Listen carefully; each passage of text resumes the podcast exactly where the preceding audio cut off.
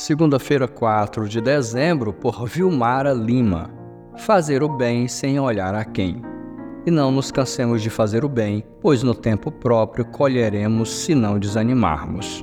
Gálatas capítulo 6, verso 9. Alguma vez você já se cansou de fazer o bem?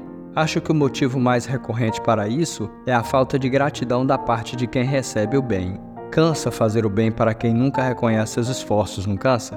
Cansa fazer o bem quando o que se recebe em troca é indiferença e ingratidão, não cansa? Sim, pode cansar. Sabe por quê? Porque geralmente fazemos o bem pelas motivações erradas. J.C. Ryle diz que fazer o bem é uma marca do cristão santificado. Um homem santificado procurará fazer o bem neste mundo, diminuindo a tristeza e intensificando a felicidade de todos ao seu redor. Jesus é o nosso maior exemplo disso. Ele fazia o bem até para quem não reconhecia, sempre desinteressado, sem esperar nada em troca. Era por isso que ele nunca se cansava.